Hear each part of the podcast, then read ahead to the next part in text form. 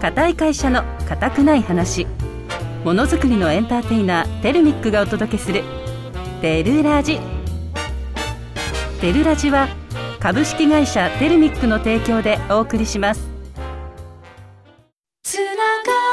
ってる輝いてるあなたの笑顔を夢見てるテルミックは国内外の幅広いネットワークを通じて日本のものづくりを支えています素敵な未来が待ってるテルミック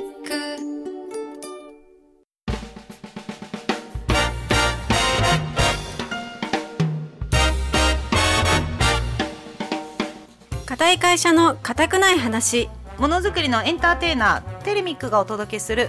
テルラジテルラジは株式会社テルミックの提供でお送りします皆さんこんにちはテルミック社員のりんりんですこんにちは同じく社員ののんのんですのんのんさっきからずっとビクビクしててなんでかって言ったら、先週自分の名前間違えたっていう ちょっとのんのんって言ってたね気をつけなきゃと思って意識してたらちそうゃんと言えたかなってちょっと心配に逆いに今やなってる今は大丈夫でした大丈夫ですかちゃんとりんりんりんりんって言ってましたりんりんねりんりんね今日は7月26日っていうことで、はいえっ、と3日後イベントがあるねそうテルミックの子供夏祭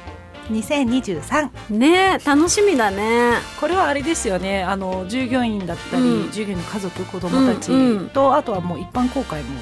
そうしていてなんかこう楽しいイベントにするためにプール、うんそうそう子供がねすっごい楽しみにしてる、ねキッチンカーも来たりとかねそうなんかコロコロナでなかなかね、去年も一昨年も夏祭りが手でねねてるみちゃんも今日はそうおそうそう祭り姿で夏祭りねね祭りって感じでできなかったから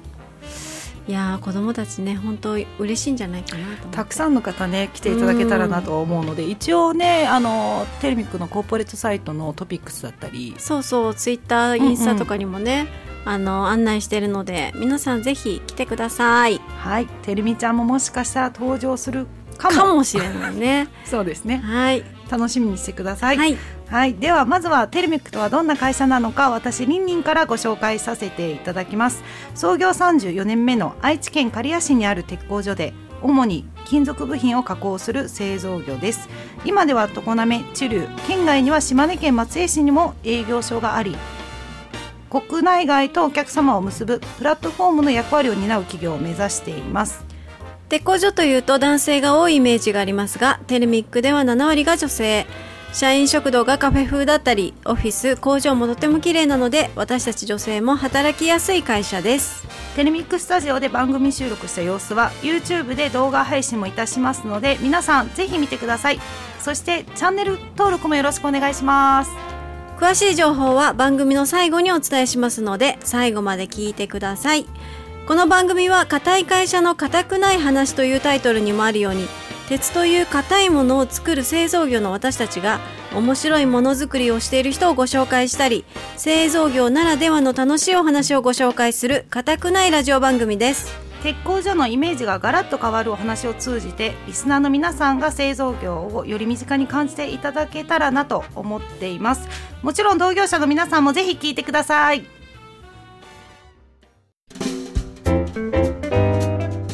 ただいまお送りした曲は「ブルーでザ・ギフト」ラジオネームリリーさんからリクエストいただきましたありがとうございました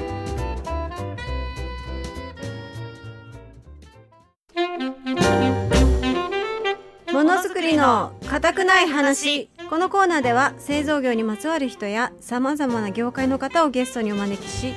業界ならではのお話や新しい取り組みなどゲストとパーソナリティりんりんのんのんでクロストークをしていきます先週に引き続き今回のゲストさんは神奈川県大和市に本社を構える無糖工業株式会社企画開発部長の中村さんと東北事業所長千葉さんです中村さん千葉さんよろしくお願いしますよろしくお願いします。よろしくお願いします絶好調男中村です。よろしくです。ではその絶好調中村さんから自己は紹介をしていただきましょうか、はい。金属熱処理をやっております無糖工業の中村と申します、えー金属熱処理は鉄をさらに硬くするうー処理となっております、えー本社は、えー神奈川県と神奈川県にありまして東北は、えー岩手県北上市と静岡県、えー富士市に、えー事業所を持っております私から以上です千葉さんよろしくはい。 なんかいいですね、中村さん。そういう、こう、あの、決め台詞があって。 あの、東北事業所、千葉です。えーよろしくお願いします。えーまあ、中村からありました熱処理の方を、えー私今東北、えー岩手北上市の方に、えーおる工場でもやっております、えー昨年から静岡の方でも新しく事業所をオープンしてやってますので、えー皆さん各地域の方々よろしくお願いしますはい、ありがとうございます。じゃあ先週に引き続きね、いろいろお話伺っていきたいと思うんですが、はい。何か今後の展望とかもしあれば教えていただきたいなと思うんですけれども、はい、えっ、と前回もちょっとお話ししてあの 3D 造形のなんか、はいこんなやつのお話しさせてもらってミニこんなのも熱処ミ理ミニ四駆のミニ四 3D 駆のやつですね。はい。はいあの 3D 造形っていう世界も、まあ、まだまだ真新しいのかなと思ってるんですけど、うん我々熱処理の業界ってちょっとこう古臭いイメージが残ってるようなところなんですが、うんまあ、やっぱりこう新しいものって常にものづくり出てきてると思うので、はい。なんかこうそこに置いていかれたくないなっていう思いが、うんえー我々の会社非常に強く思ってますので、ああ、すごいですね。まあそういった何でしょうね熱処理、まあ、3D も最初掛けあるのかなと思いながらだったんですけど、うんなんかこうありそうな気配がえー感じれたところもあったので、まあ、そういった部分の情報をたくさん取って、えーまあ、やっぱりそういう部分でも、まあ、熱処理っていうところの先端を走っていきたいなというふうに、えー考えているところです。おー楽しみですね、今後が。まあやっぱり熱処理って昔あの金型をやってれば良かった時代がすごくあってですね、そうなんですえね。えそうなんですよ私もあの実はその岩手の工場ってあの12年になるんですけれども、はい。 12年前この業界飛び込んだ時にあのちょっと前職はあの金属の材料を売ってたもので、あーへーはい、そういうちょっと経歴がありましてはい。そどのうし過て去あののどうしてこの業界に飛び込もうかなって思ったんです。なんかきっかけとかってあったんですか？えーっとですねあの、きっかけはあの本本音で言って武藤工業が面白そうだったからです。ああ、すごい。へーはいでもいいいいですね。ええあのまあ、会社、まあ、その前金属の材料を売ってたので、うんまあ、そういう面でこう関連性がある業界っていうのもあったんですけど、うんやはりそのいた人たちっていうのが個性的でですね、まあ、今もその面々が残ってるんですけど、はいはい。ええあのちょっと取引してたことも多少あってうんちょっうんと会社にお邪魔した時にですね、うんあの夕方にお邪魔しちゃってちょっと幽霊やってるからちょっと出てみるかと言われて、はいうん今のあのうちの現社長にちょっと誘っていただいて出していただいたことがあったんですけど、ねなんでしょうねなんかなんでこんなにこうバラエティーに富んだ方々がいるのかなっていうのがあって、へーすごいまあ、ちょっと転転職っていうのを考えた時にたまたまそれはご縁あってちょっと岩手でやるっていう部分もあったので、うんはい、あのぜひちょっとやってみたいっていうことで、はい、ありがとうございます。入れていただきました。はい。 じゃあ中村さん今後の展望もしあれば。あそうですね、はい私の方はですね今あるホームページをさらにこうおー発展させていきたくて、うんえーその中でこう、まあ、Q Q&A もそうなんですけど、はい実際に自分がまだ疑問に思ってる熱処理のことって結構あるんですよ。うんそれをこう実際に実験してそれをレポートにして皆様にお届けしししたらまたもっと多くの方に無糖工業に興味持ってもらえるのかなってうん思ってます、例えばステンレスって錆びにくいって言われてるんですけど、うん本当に錆びにくいのっていうのをうんあの塩水につけてこれはもうやったやって資料上がってるんですけど、は例いうんえばしあの熱処理によって錆び錆びにくい、えーうんステンレスが錆びやすくなったりしちゃう場合があるんですよへー熱処理の仕方によって。うんあ、そうなんですそね。。うなんですすよ。で、それはずっと知ってて、お客様にもこういう熱処理するとこうですよっていうのは、うんあの、退職性悪くなっちゃうけど大丈夫ですかって確認しなさいっていうのはずっと教わってきたんですけど、はいそれってどんぐらい、本当どんぐらいそうなうんのっていうのうをんうん確かめようと思って、実際にいろんな熱処理したやつをこうトレーに並べて、5%の塩水作って霧吹きでずっとかけて、はい。 2週間ぐらいかなカメラで撮って1分に1枚ずつカメラで撮ってこれをペラペラ漫画みたいにしてわあ動画にしたりうんあそしたらあのあ本当だ本当だっていうのが分かったりあだあからそういうのなん文か、献うん私の子供とかすごいそういうの好きで、うんそういう動画とうんか、うんうん子供にもすごいいいなんか科学実験じゃないですけど、そうそうそうそういすうごい感じ分かりやすい動画ですよ、あのね、そういうの。うんあの何よくひまわりの、うん芽が出てて、うんこう双葉が出てとあはいはいかそういうのあるじゃないですかああいう感じでこう分かりやすいあ本。当に錆びるんだあへーでもちゃんとした熱処理やったやつは全然錆びないんだっていうのうをん比較して分かったりとかねそういうのをこすうご自い。分が不思議に思ってることをやってみたいなうとんでも確かにあのこの前あの YouTube をいろいろこう探して見ていたら御社も YouTube のはいチャンネルを作っていて、はい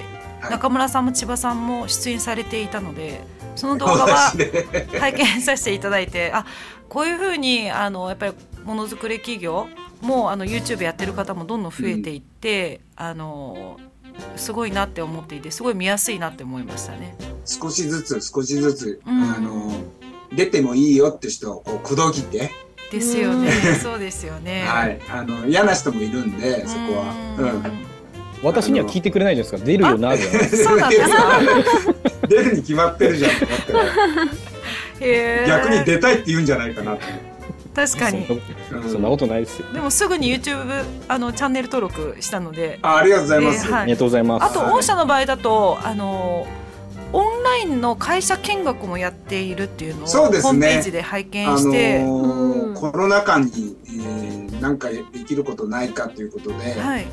あのーオンライン工場見学会っていうのをやりましてですね、はいまた結構大変だったんですけうど、あーんのー東北とおーもう本社二元中継みたいな感じで。へー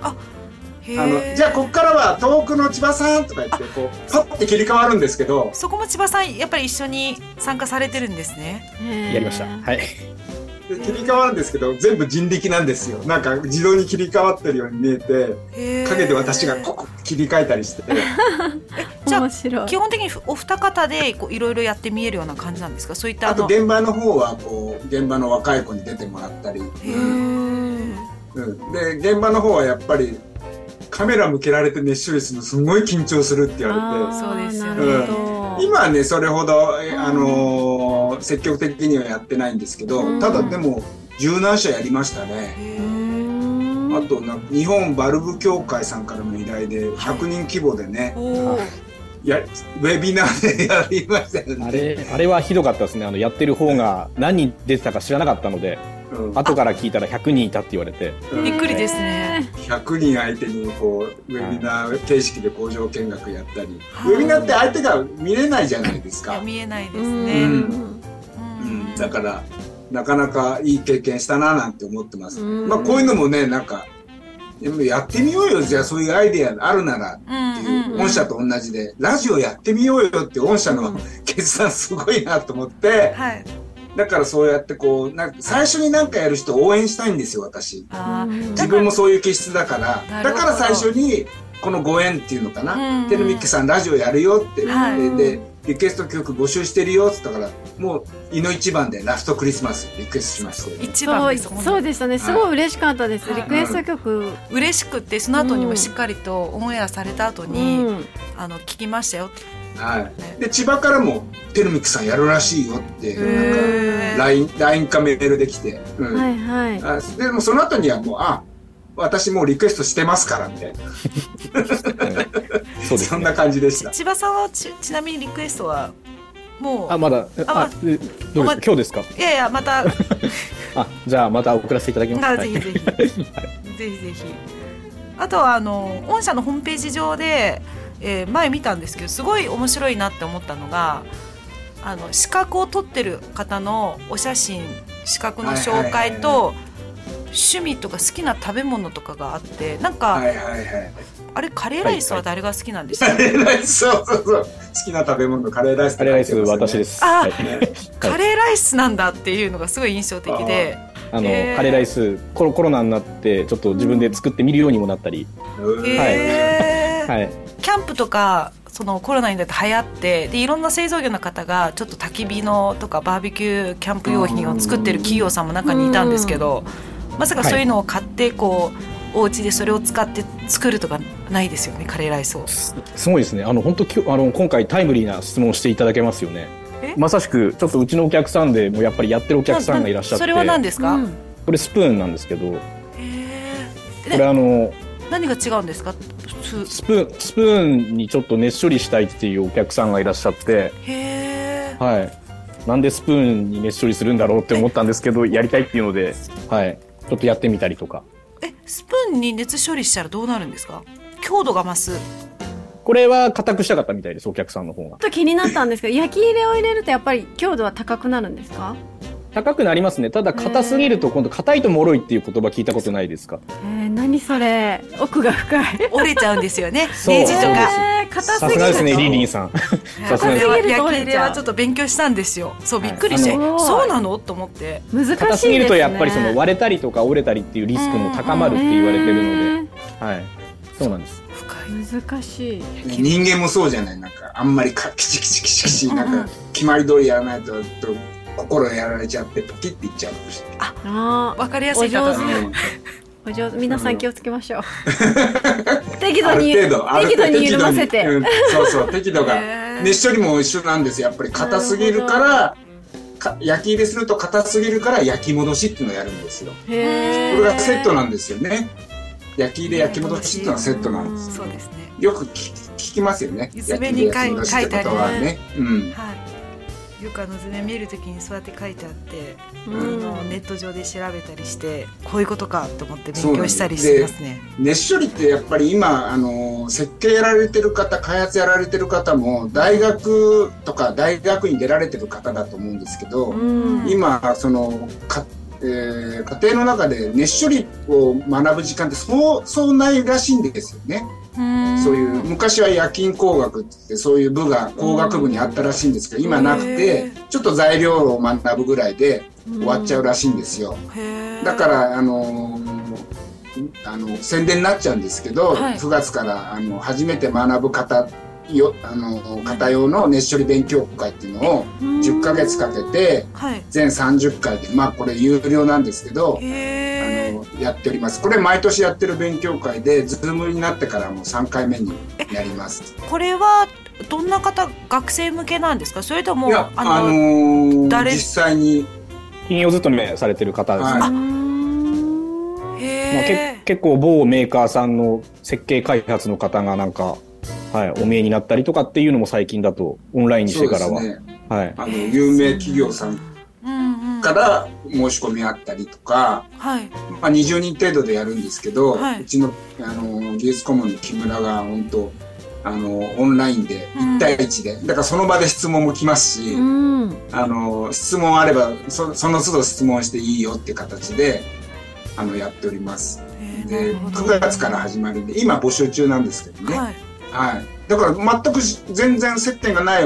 方からも申し込みあったりしてます興興味がある方とかですよねすごいネットで見つけたんですけど誰でもいいんですかなんていいですよっつってあのもう申し込みあったのはえー石川県の方とか、へーえーっと前回もう6月で終わったんですけど、えー大阪の方とか、えー岩手の方とか北海道の方とか広島からも、へーうん全国的いいですねでもやっぱりこうそういうの新しいと取り組みっていうのはやっぱりやらないとゼロなのでやってこう何か結果に結びつくと思うのでそういうふうにあの新た新しいアイディアが出てさらに会社としてもやややってみてっていうのはすごくいいなとは思いますね。そうなんですうよね。んいいだから話はずっとそのあの教室に集まってやってたんですけど、はい、でもそれが、えー、ズームの世の中、ズームが当たり前の世の中になって、ううんちの社長が、これ、ズームでやってみたらどうなのっつって、えまあ、じゃあトライしてみますっていろいろ試行錯誤があって、だからこの今回のあれ収録も一緒ですよね。そうですね。ね、はい初、オンラインでズーム、うん、はい、ありがとうございますね。こんな感初じですめてこんだけ、こんなオンラインでラジオをすることができました。武藤工業さんのおかげで。そうそう、私たちもとてもいいは経い験無理言ってすいまいせん。やいやいいや、や本当いいこちらこそ経験になりました。ありがとうございます。そうもはう時間来ちゃって、リンリン、まだ早い聞きたいことたくさんあったんですけど。いじゃあここでうん千葉さんに一曲あの紹介していただきましょうか。はい、えーじゃあリクエスト曲は、えー私からはラルカンシェルのドライバーズハイをあの中村ほど面白いエピソードはないんですけど、はい。 あのまあリクエストって言われて、まあ時期と、えーなんだろうなって思ってパッと思い浮かんだ曲です。はい、まあちょっと、えー私のまあ車を買ってすぐにまあ車ってよく流れてたなっていう曲かなっていうぐらいのエピソードです。あはりがい、とうございます。ありがとうございそれま。ですは2週にわたって中村さん千葉さんありがとうございましたこちらこそありがとうあごりざいがとうまございし。ましたありがとうございました。以上ものづくりの固くない話でした固い会社の固くない話ものづくりのエンターテイナーテルミックがお届けするテルラジテルラジは株式会社テルミックの提供でお送りしています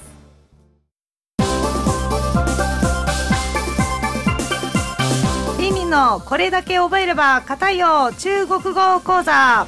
大家好皆さんこんにちはこのコーナーは中国生まれ日本育ちの私リンリンがおすすめするこれだけ覚えれば硬いよという中国語講座です日常生活で使えるフレーズや製造業の業界用語を中国語でお届けします放送終了後紹介した単語は Twitter や Instagram、TikTok でもアップしますのでぜひ見てくださいそしてフォローもよろしくお願いしますはい私ののは生徒役で参加します今日は何かなと思ってワクワクしてたところなるほど、伝えてないもんね。もうこれからどんどんにね、今までもちょっとどんどんなかったんだけど、うん伝えるのちょっとやめようかなと思って。そうだねどんどん発音がすごく本当に上手ですぐ覚える からちょっと悔しいのハードルがどんどん上がっ悔てしいとかないからそっ か先生だからそっか今日はねあのよくほら単語思い出せない時あるじゃん、あーうんうん、どうんん、どんあれあれこれこれとあかこの間あのていちゃんとりんそさいちゃんが教えてくれたやつねそうねがねあがのそうそうピンポンそういうこととかあとあのよく使うような言葉うんちょっとあの教えようかなと思ってて、うんさっきのんのんが言っていたあれあれそれそそれねれそれうんながながながながそうあれあれながながあとはねあのこの「ナーガ」っていうのはうん「あれは何ですか?」っていう時あーにはいはい「はナーガいながナーガ是ながしベイズベイズ」あれはップですながしベイズすごいねのんのん本当上手なんかもうちょっと困ってほしいよね聞いてるリスナーの方もなんかもうちょっと ねすんなり言えるんじゃなくてあの数字の時のようにうわーっていうのをちょっと見ながらねで最後こうできたっていうの見たいけど全部できちゃ本当ううんそうかなでもりんりんと全然違う風にも見えちゃうけどね聞こえるけどね本当、うんじゃあちょっとあの違うやつ教えるね、あのよく使うやつでうんびっくりする時とかいろんな時によく使う言葉なんだけど、うん全部一緒ね「えいや」 あちょっと今リスナーの方今よかったね不意打ちだったね 何それみたいな「えいやえいやっていうの」そうえいやそう「えいやえいや」あっていうこうああいう感じはいはいはい「あメガネ忘れた、うんみたいな時に「えいや」あ本眼順はっていうその最後のなんかほわほわほわほわ何言うよえいあえいやメガネ忘れたあメガネ忘れたはいええやワン眼鏡了いやって言うんだねそうあじゃあさとっさにリンリンがいや中国語と日本語をしゃべるリンリンがさ、メガネ忘れた時はどっちが来るの先に私の場合だとこれはねあのーこれね2カ国語喋れる子うんに喋れる子はね、うん多分みんなね気持ち分かってくれるうんその時に言いやすい言葉で出てくるだからないのよあなのかえやなのかないけれども言いやすいのと本当にやばいかどうかで使い分ける本当にやばい時はどっちなの本当にやばい時は「えいや!」っていう本当に例えばみんな考えてみて今日は例えば何か大事なことがあってうん絶対コンタクトをしなきゃいけない、うんでも眼鏡つけてるの、でコンタクトを絶対こうつけなきゃいけないっていうの分かってるんだけど、すごい忘れてでもコンタクトじゃないとでダメなのよっていう日が例えばあったとしたら、それはもう「えいや!」へえ中国語が出るんだってる私の場合はね、へえ面白いねじゃああのーなんか「しまった」っていう時にリンリンが多分隣で「えいや!」って言ってたら本当にやばいんだなって思えばいいねそう思えばいい今んとこそれ聞いたことないからねただしこの「えいや」っていうのは「あっ!」とか、うんそういう時だけに使わない例えばね体重がリンリン今リバウンド中なんで痩せたくてもあねれリンリンこの間なんか朝礼で目標言ってなかったっけあの4キロねあの増量中で全然、あの痩せられないけどまあそれはいいんだけどいいんいいんだそれを置いといてね、あの言いたいことは「えいや!」っていうのはうん決して、えーびっくりしたりとかすると以外にも使うのあそうなんだそう何かというと、うん例えばねあのさっき言ったようにリンリンがね体重が痩せたいけど、うん太っちゃう時にショックじゃん、うんあ全然痩せないこういう時にね使うのが「いや一点受不了わ」言い方だけじゃ違うよ違うよ違うかええら待ってだってさ「えいや!」だからいろんな言い方だけ違う言いたいことはこの「えいや」っていうのはいろんな意味を持つよっていうあねそういうことだねからこのこの単語イコールこの言葉って覚えちゃいけないあのーあれだよね強弱あ分かった中国語ってすごい強弱とさ繰り返し言うか言わないかでさだいぶ違う使い使い分けてるよねそうな頭いいねそれが言いたかった それが言いたかったそうなのよだから日本語よりあの覚えやすいかもしれないね日常生活のこういう言葉ってね、うん本当に覚えやすいのだってさ日本語だとさコ尊敬語とかさそうあそうの難しいよね難しいじゃんそうなななんとかましみたいな何くださいましみたいあなるほどねびっくりしたななんか使っちゃいけないなんかあるじゃんいろいろあるあるあるある上司には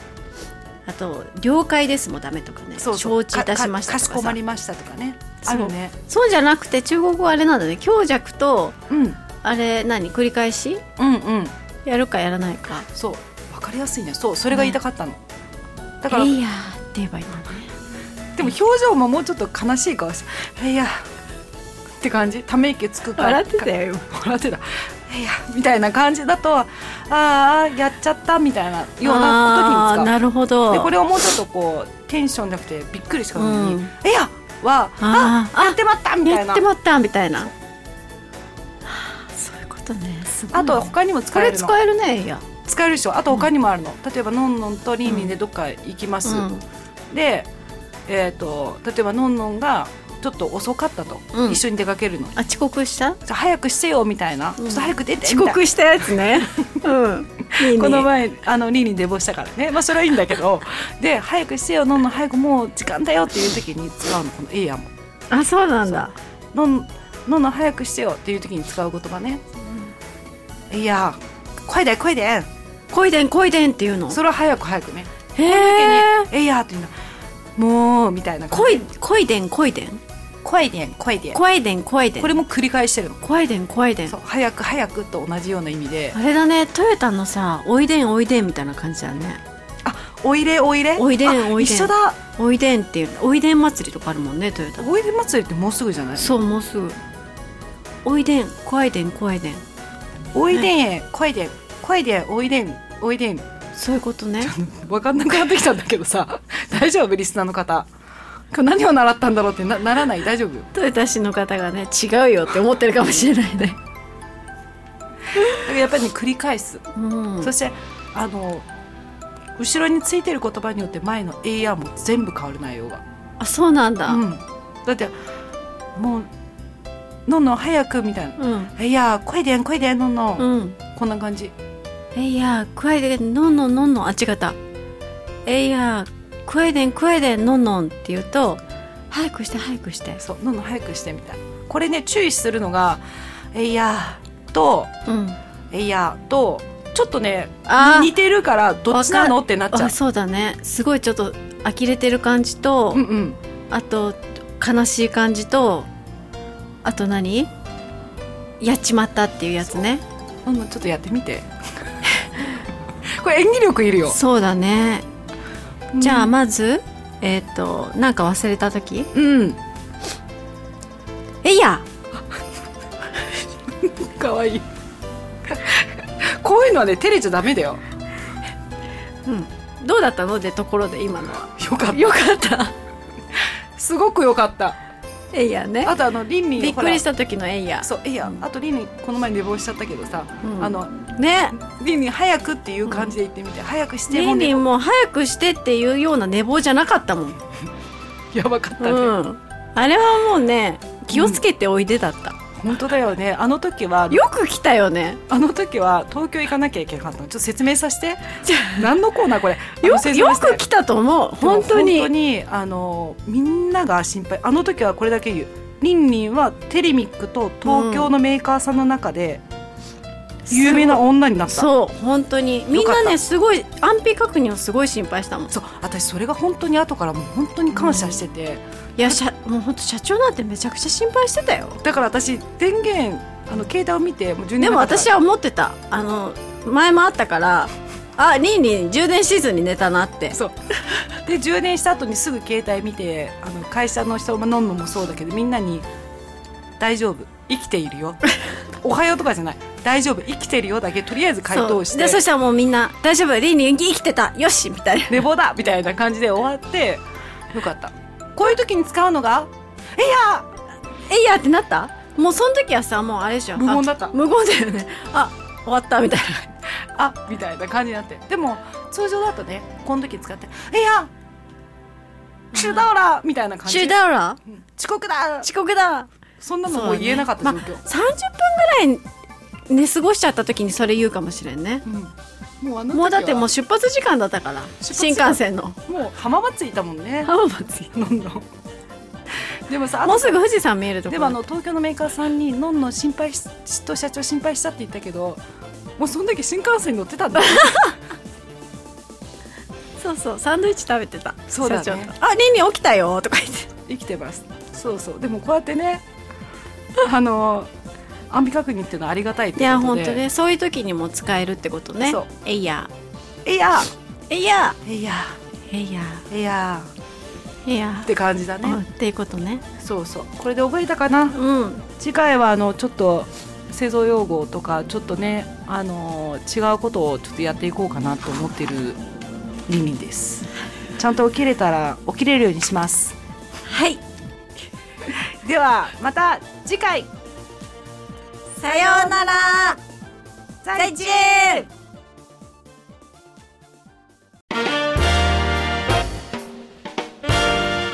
ただいまお送りした曲は清水翔太で「マイブー」ラジオネームランランさんからリクエストいただきましたありがとうございました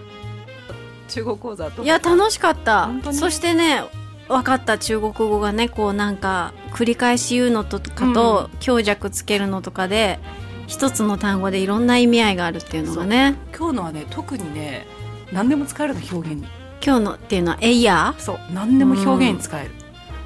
他もあるんだあるよ例えばあのリンリンはねジャッキー・チェンが大好きであ私も好きだったよ、うんであのカレンダーにちっちゃい頃さカレンダーチャチャッキー・チェーンの映画ってよくやってたじゃあんやってたロードショーとかでやってたで私が小学校の時にカレンダーうんうにん「ジャッキー」って書いて、チャイルドプレイみたいそしたらうちの母親が「 何このジャッキーって」みたいな彼氏誰「何ジャッキーって何?」みたいな。っていうのですごいなんか恥ずかしい思いをしたっていう思い出がある。本当はいどうぞ。そうだねでジャッキー・チェンのやあの映画とかよくあるのが、うんあの何こうよくあの上から落ちてきたりとかしてうん「いやー!」とか、うんあと言うは、ね。小屋が潰れて「いやー!」とうか、ん。ああれれももエイ殴ヤらーっれて。て「いやー!」みたいなうんのあるじゃん、あれも全部エあイれヤー。全部今日習ったものと同じ同じなんだはまあ、同じは同じ感じで意味合いとしては全然違うそのさ今一瞬思ったんだけどそのエイヤーって漢字で書くとどうやって書くの？えっと「いや」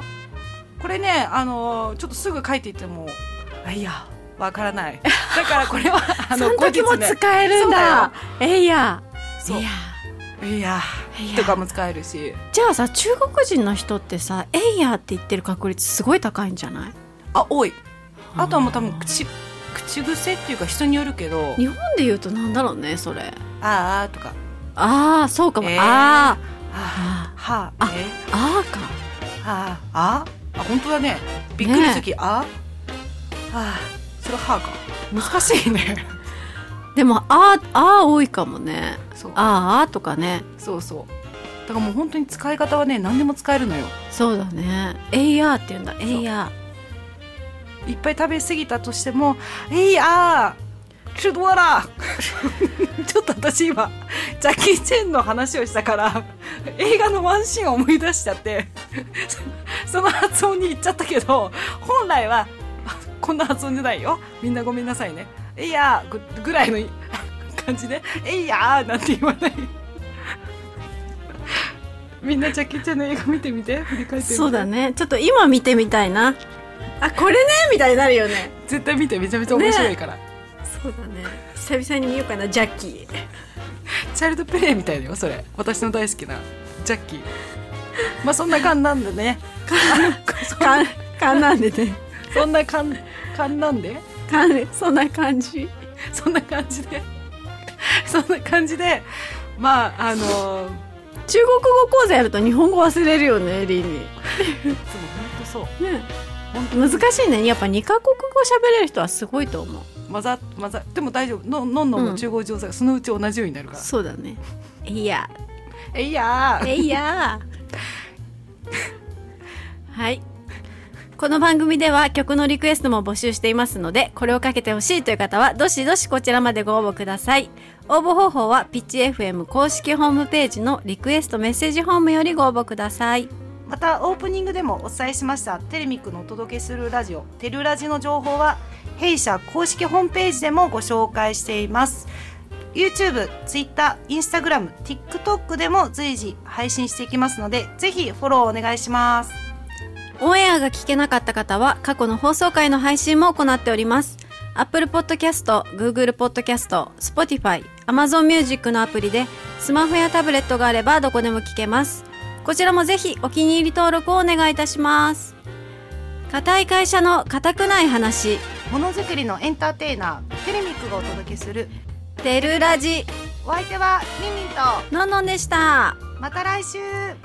さようなら。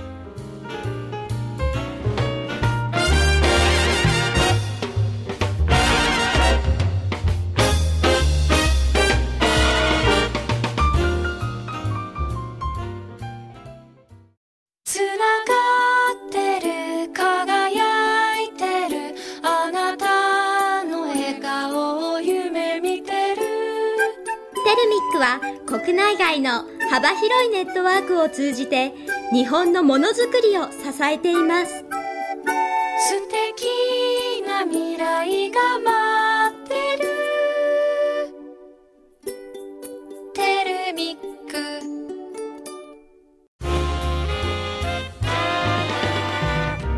テルラジは株式会社テルミックの提供でお送りしました。